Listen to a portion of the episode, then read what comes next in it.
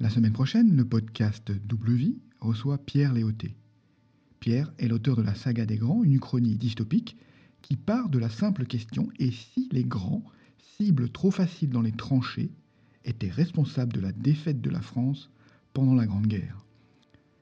Mais son actualité brûlante tourne cependant maintenant autour de son prochain roman, Retour à Malataverne, qui sort le 21 janvier 2022. Roman de littérature générale se place dans les pas de l'écrivain Bernard Clavel en imaginant une suite à son livre Malataverne. Pierre Léoté m'a fait l'honneur et l'amitié de me confier un extrait de Retour à Malataverne pour que je puisse le lire ici et vous plonger dès maintenant dans l'ambiance de son roman. Alors c'est parti. L'oisiveté viciait les cœurs. Ce poison avait pour nom de baptême rumeur, et celle-ci ne possédait que de méchantes habitudes. Elle persiflait au marché, elle cancanait entre deux portes, elle allait jusqu'à prendre sa plume, la tremper dans le fiel l'aigreur et la petitesse, et révéler ses vérités odieuses à qui voulait bien y prêter l'oreille. Rumeur s'acharnait, inventait, quand la platitude de la réalité n'offrait que peu de fantasmes à croquer sous la dent. Elle insinuait aux bonnes gens que le plus jeune des corneloups allait à la ville chaque semaine voir des garçons.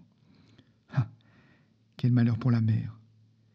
Elle accusait le jeune curé de détourner l'argent de la quête à son profit parce qu'une fois, on l'avait aperçu au volant d'une voiture neuve. Quel attristement pour Dieu le Père et ses ouailles. Pas étonnant après que le ciel punisse le pécheur en refusant la moindre goutte de pluie au pays. Et puis quand elle se fatiguait de rabâcher ses contes affreux, elle revenait inlassablement vers le parfait coupable, le meurtrier. Depuis quatre jours maintenant, les habitants du village voyaient passer ce grand escogrille de paillot. Il montait à Malataverne, puis on redescendait quelques heures plus tard, rebelote l'après-midi, une remorque attelée à son vélo charriait des outils, du mortier, toutes sortes de choses aiguisant la curiosité. Le mercure des thermomètres tutoyait les 40 degrés, mais qu'importe, Robert pendulait entre le Val et Malataverne, de l'aube au crépuscule. Bouvier avait colporté la nouvelle au café. Pour Fernand, l'affaire ne laissait aucun doute. Le fils, Payot, avait dégoté un magot planqué quelque part. C'est qu'on n'a jamais retrouvé tous les sous de la mer Vintard, hein, ajouta le plombier avec des accents de procureur. Rumeur galopa. Il y avait peut-être un trésor là-haut dans les froids, peut-être, bien que les trois gardements en avaient eu vent seize ans plus tôt. Sûrement qu'ils s'étaient querellés entre eux, que le paillot, gourmand, avait voulu se tailler la part du lion aux dépens de ses deux compères. Maille après maille, la jolie histoire prenait forme, s'arrondissait de détails scabreux, jusqu'à composer ce canevas si fantasquement tricoté. Son tatouage sur le bras gauche, le plan de la cachette, tient. Blessé dans son amour-propre, Fernand échafaudait sa théorie sur le zinc du bar.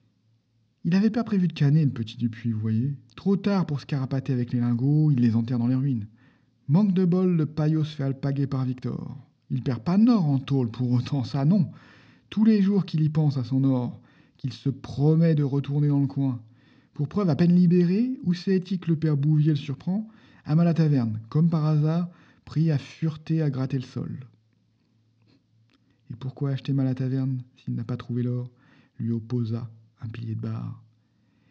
Et qu'est-ce que j'en sais, moi, ce fâcha Fernand, mécontent de l'erreur béante dans son scénario? Peut-être bien pour pouvoir chercher à son aise tous les jours. Où c'est qu'il a attrapé la maladie de son père, a creusé des trous partout, rigola un autre. Il picolait dur, le vieux paillot, quand il bossait à la carrière. Une vraie dalle en pente, confirma le plombier. Si ça se trouve, son rocheton lui a fauché son pécule. Mais tous ces gaillards à la langue trop bien pendue se taisaient soudain au passage de Robert. Leur imagination fertile se tarissait au son de ses freins. Seule une haine licoreuse ravinait de leurs yeux, une putain de haine lâche, eux qui, la minute d'avant, lançaient encore les pires imprécations. Voilà, j'espère que cette lecture vous a donné envie de lire les romans de, Pierre et d'écouter son podcast la semaine prochaine. Vous me retrouverez donc mercredi 19 janvier avec Pierre Léoté dans le podcast Double Vie. D'ici là, je vous souhaite une vie merveilleuse, remplie d'imaginaire.